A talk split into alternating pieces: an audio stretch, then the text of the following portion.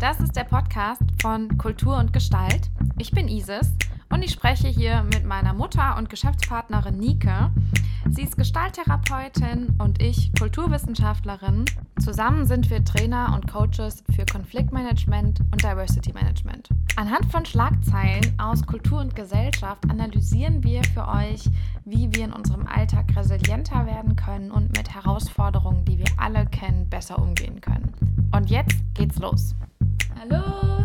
Hallo Isis! Wie schön! Hi! Einen wunderschönen Mittwoch dir! Ja! Und allen anderen auch! Vielen Dank, den Wunsch schließe ich mich gerne an. Wir haben heute einen fröhlichen Start, weil uns etwas zu Ohren gekommen. Ja, es ist ein ganz besonderer Mittwoch. Wir haben uns total gefreut. Ähm, heute haben wir nämlich die ähm, äh, Bestätigung bekommen. Wir sind jetzt ganz offiziell Ja. ähm, staatlich anerkannte Träger. Äh, Wir sind ein staatlich, anerkannte, ein staatlich anerkannter Bildungsträger ab heute. Ja. Mega cool. Das Jahr fängt echt gut an für uns. Ja. Das heißt, so viel wie ähm, wir können jetzt Bildungsurlaube anbieten. Ähm, erstmal fangen wir an mit in Hessen und wir werden unsere Kreise natürlich weiterziehen. Ja. Und ähm, das heißt, wir werden auch zu unseren drei Themen, zu denen wir ja, ähm, auf die wir ja spezialisiert sind, ähm, diese Bildungsurlaube anbieten und Fortbildungen. Ja. Die lauten Diversity Management, Change Management und Konfliktmanagement. Und diese drei Bereiche sind ja sehr verwoben. Ja, und ich schließe mich der Sache halt sehr an, weil wir damit eben auch vielen Arbeitnehmern äh, ein Angebot machen können, wie sie trotz busy sein und fleißig sein für, für ihren Arbeitsgeber, sprich ihr Unternehmen, die Möglichkeit haben, hochkarätiges Wissen sich einzuverleiben für diese drei tollen Management-Thematiken.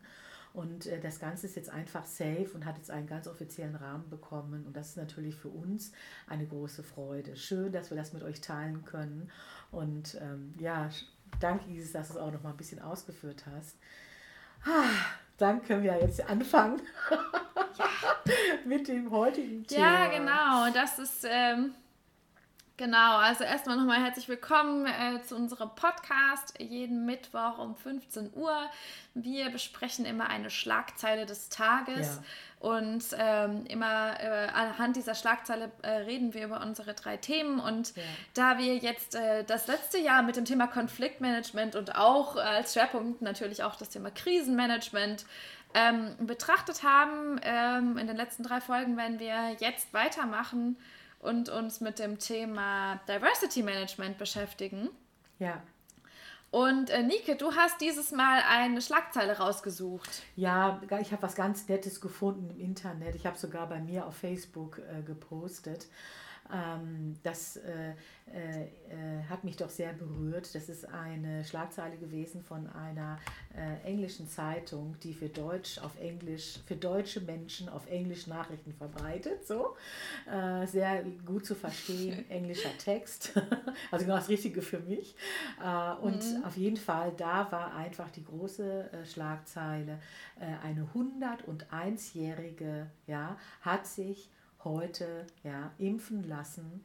Und das war denen eine Meldung wert. Und ich finde es auch total toll, dass diese alte Dame von den Medien, also quasi jetzt auch mal für uns, äh, so präsentiert wird, dass wir Anteil nehmen können. Denn das ist ja erstmal eine Aussage. Ne? Ich bin 101 und ich lasse mich impfen. Das ist eine Aussage. Ja. Ja, das ist eine Aussage und was ich auch sehr cool finde in dieser, in diesem, in dieser Schlagzeile, die du rausgesucht hast, ähm, steht ja, also ich äh, würde auch ganz gerne den Titel noch mal kurz vorlesen. Ja. Ähm, also auf Deutsch übersetzt Ja. ähm, steht da so viel wie die 101-jährige alte äh, Frau ist ähm, die erste, die die Impfung in Deutschland kriegt. Also sie ist ähm, nicht nur eine 101-jährige, sondern sie ist auch die erste Deutsche. Also ne, das ist, das ist, äh, finde ich auch ähm, Wow. nochmal Ja, erwähnenswert. mega, mega, mega. Ich, also ich, Genau. Ach ja, das ist ein, ein Zeichen. Ne? Und da sieht man es mal wieder. Ne? Also zum Thema Demografie, also wir haben Alte, wir haben Junge, wir, wir sind eine Gesellschaft und die Alten werden jetzt quasi, äh, kriegen jetzt diese, äh, diese erste Impfung.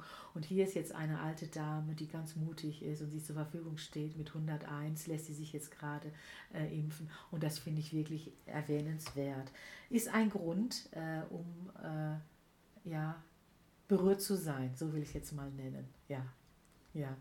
Schön, schön, ja, dass wir da unsere Schlagzeile auf jeden Fall heute dann schon mal benannt haben, Isis. Ich wollte nur sagen, ist eigentlich gar nicht so normal, ist ja schon was Besonderes, ne? Ja. Ja, also ich meine, besonders ist es, äh, sind die gesamten Rahmenbedingungen sind natürlich total besonders. Es ist besonders, dass wir überhaupt in der, in der Situation sind, dass äh, alle Bewohner einer Gesellschaft geimpft werden sollen, mhm. dass die erste Person eine 101-Jährige ist. Ähm, das sind alles äh, Sachen, die ähm, eine Schlagzeile ausmachen können und in dem Fall auch ausmachen. Ja. Ähm, und ich finde es, äh, find es sehr spannend. Äh, wir haben uns auch schon mal ausgetauscht, wie wollen wir denn unser Thema starten, wenn wir jetzt irgendwie mhm. auch explizit über das Thema Diversity sprechen ja. wollen. Und äh, wir haben uns dafür entschieden, dass wir anhand dieser Schlagzeile anfangen wollen, darüber zu sprechen, was sind denn eigentlich Erzählstrukturen, ja die wir in einer Gesellschaft oder die wir in unserer Gesellschaft ähm, etabliert haben. Also warum ist das ähm, ja. jetzt mal blöd gesagt eine Schlagzeile wert? Ja, ja, genau, das ist der Transfer. Ne? Ihr wisst ja, wir holen uns immer eine fette Schlagzeile und die nehmen wir dann und haben dann kulturwissenschaftliche und gestalttherapeutische Aspekte dazu. Und Isis, danke, dass du es nochmal jetzt als Übergleitung bringst. Und jetzt bin ich ein bisschen neugierig, denn dir ist dazu auch gleich was eingefallen.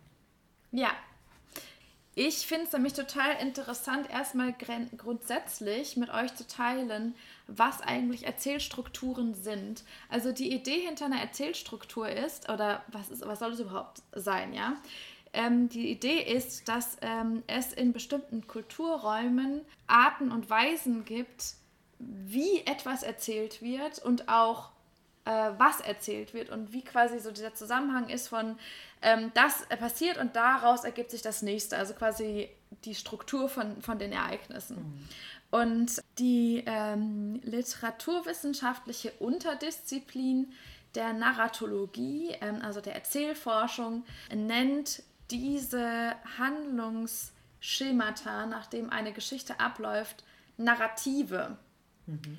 Und es ist eben so, dass wir in einer Gesellschaft Geschichten haben, die so sehr beliebt sind und sehr häufig wiederholt werden. Und das sind klassischerweise, also wenn man jetzt der Erzählforschung glauben möchte, sind das eben solche, solche, mm, also der Ursprung dessen wird häufig dann so bei Märchen gesehen und bei Mythen. Und ein klassischer Plot besteht dann aus x plus y gleich z, also es, äh, es gibt Ereignis 1, dann kommt eine Veränderung, dann gibt es Ereignis 2 ähm, Genau, und das sind eben Narrative und das Interessante ist eben daran, dass äh, wir immer wieder in Situationen kommen, wo wir quasi etwas sehen, zum Beispiel eine 101-Jährige wird geimpft ja. und dann mhm. beginnen wir auf Basis von Narrativen, die wir haben, daraus eine Geschichte zu erzählen. Ja? Also wir nehmen das und gucken, in welche Muster passt das rein und dann ergänzen wir das. Bevor wir quasi weiter gelesen haben, fangen wir schon an, darauf zu reagieren und uns selber was dazu zu erzählen. Habe ich es richtig verstanden? Ja, genau. Spannend. Ähm, und das ist total interessant, weil es nämlich bedeutet, dass wir, also dass Geschichten zu einem Teil daraus bestehen, was gesagt wurde mhm. und zu einem Teil daraus bestehen, was wir dann hinzufügen mhm. in unserem eigenen Gehirn. Und zwar auch auf Basis von dem, was wir ähm, an, an, an Geschichten in der Vergangenheit abgespeichert haben. Mhm. Wenn wir also beispielsweise wissen, da gibt es eine 101-jährige Frau, und dann, und dann fangen wir vielleicht an mit Narrativen zu, ähm, wie ist es, wenn man 101 Jahre alt ist, wie, wie, was für Lebenserwartungen hat man dann? Und wie, und das ist vielleicht ein Narrativ, ein anderes Narrativ könnte sein, wie gehen wir mit Impfungen um? Und äh, wir leben in einer Zeit, in der einfach gerade sehr, also in der wir gerade Corona erleben und Impfungen eben überlebenswichtig werden. Und diese zwei Aspekte kommen jetzt zusammen und daraus stricken wir eine Geschichte. Ist eigentlich ein ganz schönes Beispiel dafür, wie, wie Narrative funktionieren können. Kannst du, kannst du es vielleicht noch mal ein bisschen aus der kulturwissenschaftlichen Sicht noch so ein bisschen mehr spezifizieren in, in, in Kontrast zu dem Thema Fabulieren? Das eine ist ein Narrativ und Fabulieren hat ja was zu tun mit äh, frei erfinden, völlig aus dem Nichts heraus was tun. Es ist aber nicht das gleiche wie beim Narrativ. Es ist ein Unterschied. Und zwar hast du gerade gesagt, bei jeder mhm. Kultur wird anders erfunden. Ist das ein Unterschied oder gibt es da auch noch andere Unterschiede? Ähm, also der Unterschied, der zwischen dem freien Erfinden und dem, und dem Narrativ existiert, ist eben der, dass ein Narrativ eben nicht frei erfunden wird, sondern eher eine Variation von einem bestehenden Muster ist. Okay. Das heißt, das Muster wurde bereits anhand von anderen Geschichten gelernt und verinnerlicht und dann ähm, quasi neu gefüllt in dem konkreten Fall, mit dem ich mich gerade beschäftige. Das heißt, eigentlich wiederhole ich die Musterstruktur mit einem konkreten Inhalt. Wohingegen das Fabulieren, also wird dieses freie Erfinden ja bedeuten würde, ich, ich schöpfe aus dem Nichts und das ist eben nicht der Fall bei einem Narrativ. Okay, okay. Also wenn ich dann das gelese, eine 101-Jährige ist die erste Deutsche, die geimpft wird, äh, im Rahmen von äh, der Impfaktion, um dem Covid das Chaos zu machen, dann bin ich quasi, während ich das lese, schon dabei, mir eine Geschichte zu erzählen, wie ich das denn sonst so kenne mit den 101-Jährigen. Kann man das so sagen? Weil ich versuche gerade, das zu begreifen, deswegen hake ich nochmal nach. Ja, genau. Also das. Ähm ja, also aus der gestalttherapeutischen Sicht heraus ist es einfach nochmal sehr interessant, dass du es nochmal äh, belegen kannst. Da gibt es äh, aus der Kulturwissenschaft Untersuchungen und Belege dazu, dass halt unterschiedlich ähm, na, mit Narrativen, die, dass die, die Narrative in jedem Kulturkreis unterschiedlich sind und das kann ich als Gestalttherapeutin insofern nochmal bestätigen aus dem Aspekt heraus, dass wir aufgrund unserer Bio, äh, biografischen Erfahrung unterschiedlich sozialisiert sind und dementsprechend dann auch andere ähm, Erfahrungen haben. Und aufgrund unserer anderen Erfahrungen, die ja sehr individuell sind, äh, dann eben auch unterschiedlich darauf reagieren. Ist das spannend. Das macht uns vielleicht ja, auch ein bisschen voll großzügiger, vielleicht ein bisschen großzügiger werden, das auszuhalten. Hier ist jemand, der auch auf seine Art und Weise ganz wahrhaftig etwas dazu beiträgt, zu der Geschichte, aber auch und mit dem Kontext von dem, was an Erfahrungswelt im Hintergrund ist bei dieser Person. Kann man das so sagen? Ja, das kann man total so sagen. Und du, du bringst da noch einen ganz, ganz wichtigen Aspekt rein, weil was du jetzt eigentlich sagst, ist eigentlich exakt der Diversity-Aspekt davon in der, in der Narratologie ist der, der, der Fokus eben auf Geschichten, das heißt, was, äh, oder Erzählungen genauer gesagt, also Geschichten, die von Menschen erzählt werden, sind Erzählungen, dass, äh, dass quasi innerhalb bestimmter Erzählräume Muster sich wiederholen und du ersetzt jetzt quasi ähm, Märchen, Literatur und so weiter durch biografische Erfahrungen. Also aufgrund von biografischen Erfahrungen habe ich Muster, die sich dann für mich wiederholen. Ähm, und der interessante Aspekt von Diversity in Bezug darauf ist eben, dass diese Muster, die ich quasi verinnerlicht habe und die für mich völlig logisch sind und die quasi durch so einen Impuls getriggert werden, für jemand anderes andere Muster sein mhm. können. Also mit anderen Worten, wir unterscheiden uns da drin, wie wir so eine Geschichte dann weitererzählen, aufgrund, von de aufgrund dessen, was für Geschichten wir vorher konsumiert haben, was quasi für uns bekannte klassische Geschichten sind und auch, ja, wie du jetzt sagst, du hast jetzt biografische Erfahrungen mit als, äh, als Aspekt reingebracht. Also was habe ich erlebt, je nachdem würde ich halt ja. ähm, na, also die Geschichte anders weitererzählen sozusagen. Ja. Also ich sage mal so, im umgangssprachlichen Format, man sagt, das ist ein Narrativ, dann will man doch eigentlich der anderen Person damit mitteilen, das ist deine Wahrheit und nicht meine Wahrheit, beziehungsweise nicht die Wahrheit, weil du hast ja gerade was für dich selber dazu erfunden. Kann man das so sagen? Nee, würde ich so nicht sagen. Also ich glaube, ich weiß nicht, ob es umgangssprachlich Narrativ überhaupt gibt. Naja, wir benutzen es ja, ja manchmal. Da sagt jemand, das ist ein Narrativ. Das, was Sie sagen, ist ein Narrativ. Bitte lassen Sie diese Narrative. Wird ja oft manchmal so äh, äh, temperamentvoll ja. gesagt. Deswegen frage ich nochmal nach, ja.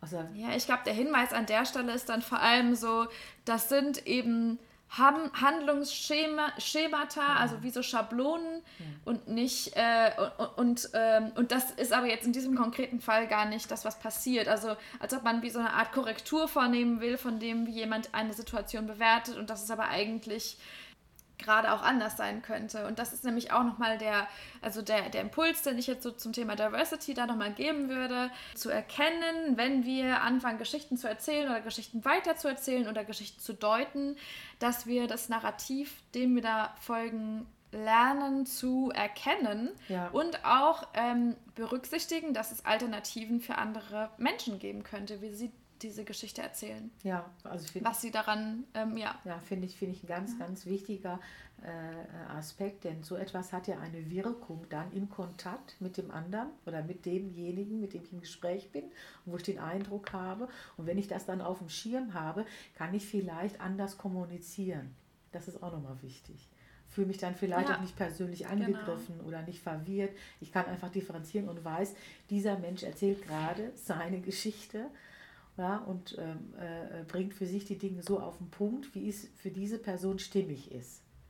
Ja, das, ist, das, ist, das ist wirklich auch so ein wichtiger Aspekt, finde ich. Ja. Ja, sehr schön. Definitiv. Sehr schön. Und über das Thema Diversity und auch Narrative werden wir auch in der nächsten Folge ähm, uns noch weiter vertiefen. Also wir werden noch zwei Folgen zum Thema Diversity mhm. machen, bis wir dann wieder und danach fangen wir wieder mit Change an. Also wir wechseln da so durch. Ja. An der Stelle würde ich aber vorschlagen für heute, dass, jetzt haben wir die Narrative mal im Groben eingeführt, es dabei zu belassen. Ja, genau. Und äh, stattdessen, äh, liebe Nike, würde ich dich gerne fragen, was du dir denn diese Woche wünschst.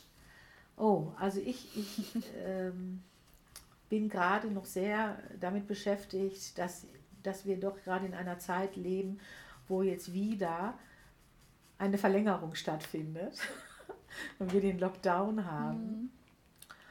Mhm. Und äh, in Bezug auf mein Narrativ, wie ich dann so damit umgehe, mhm. mir vielleicht auch immer wieder auf dem Schirm zu halten, wofür mache ich das denn eigentlich oder was ist mir denn wichtig, äh, gerade jetzt. Und ich glaube, ja. mir ist gerade jetzt wichtig, mit unserer Arbeit Menschen zu sensibilisieren, dass es nicht für sie äh, ein persönlicher Angriff ist, sondern dass es um Gemeinschaft geht und um die Sensibilisierung, was tut der Gemeinschaft gut. Und dass äh, wir alle im Moment ein Zeichen setzen können von Liebe. Das ist ein großes Zeichen von Nächstenliebe, wenn wir uns äh, an die Regeln, mhm. an die empfohlenen Dingen halten, um andere zu schützen. Das, das trage ich gerade sehr im Herzen. Ja. Ja, schön. Ein schöner Wunsch. Was ist es bei dir? Was ist es bei dir? Ähm, ja, mein Wunsch, wenn ich jetzt ja, wenn ich jetzt auch an das Thema Narrative denke und dem, was gerade passiert, ähm, ist mein Wunsch folgender. Es gibt auch bestimmte Narrative, die wir haben darüber, wie ähm, äh, viele Dinge in unserer Gesellschaft funktionieren, so auch die Bildungsarbeit. Wir beide sind da ja wirklich mit beiden Füßen drin. Ja. Und ähm, ich glaube, ich kann das an der Stelle wirklich sagen, wir ähm, lieben es total, mit unseren Leuten in einem Raum zu sitzen und mit denen gemeinsam an Dingen zu, äh, zu arbeiten, dann auch ähm, Coaching-Anteile drin zu haben, wirklich persönliche Entwicklung ja. mitzugestalten. Äh, ja. Genau. Und ähm, die, äh, das Narrativ, mhm. das dahinter steckt, ist, ähm, dass das am besten live und in einem Raum stattfindet. Das ist natürlich auch ein Ideal, das wir ähm, mhm sehr, sehr lieben oder dem wir folgen. Jetzt ist es allerdings so, dass die Rahmenbedingungen sich gerade einfach ändern, also oder einfach gerade anders sind und wir uns auch ein bisschen flexibel darauf einstellen müssen, äh, wie wir damit umgehen können. Und es ist natürlich sehr spannend auch zu sehen, wie sich in so, einem, so einer Situation Narrative verändern. Ja. Sodass ich mir wünsche, dass wir, gut, dass wir es gut meistern, ähm, in dieser Zeit, in der wir eben nicht zusammen in einem Raum sitzen können, dennoch ähm, einfach diese Arbeiten, die sonst eben so stattfinden, ähm, ja, stattfinden lassen zu können oder irgendwie dem einfach eine neue Form zu geben. Ja. Das heißt, ich wünsche uns äh, ein, ein kreatives Mindset und äh, hm. ja, quasi, äh, ja, das ist eigentlich auch ein Change Management an dem Moment, ne, dass wir quasi damit gut umgehen. Das ganze das Leben ist, ist Change Management, ja. ne, Isis, haben wir schon oft darüber unterhalten. Äh, ich will das gerne nochmal äh, sagen, äh, ja. dass das, was wir äh, machen, auch bewusst in so einem Format machen, damit es dann in Ruhe nochmal nachträglich gehört werden kann. Es geht nämlich gerade eine Meldung ein von einem Zuhörer ja. und Mitschauer, dass wir schöne Themen haben, aber leider nicht so gut hörbar sind. Wie gut, dass wir es dann posten. Und dann kann es nochmal nachträglich gehört werden, wenn dann vielleicht die Verbindungsbedingungen besser sind. Spotify haben wir, glaube ich, schon gesagt oder haben wir es noch nicht gesagt? Doch, Spotify. Genau. Bei Spotify dann. Ihr findet unseren Podcast bei Spotify unter Kultur und Gestalt. Und ähm, genau, ja. äh, wir freuen uns drauf, hier nächste Woche wieder mit euch live zu sein. Ja. Und äh, bis dahin wünschen wir euch ähm, alles Gute, bleibt gesund. Genau haltet die Ohren steif. Genau. Bleibt gesund, habt eine gute Zeit und äh, bleibt vor allen Dingen gesund neugierig. genau. Bis dann. Alles Liebe, alles Gute. Schön, dass ihr dabei wart. Auf Wiederhören. Tschüss. Tschüss. Das war's für diese Woche. Wenn ihr mehr von uns sehen wollt, dann findet ihr uns auf www.kulturundgestalt.de oder bei Instagram bei Kultur und Gestalt. Ansonsten wünschen wir euch eine schöne restliche Woche und bleibt resilient.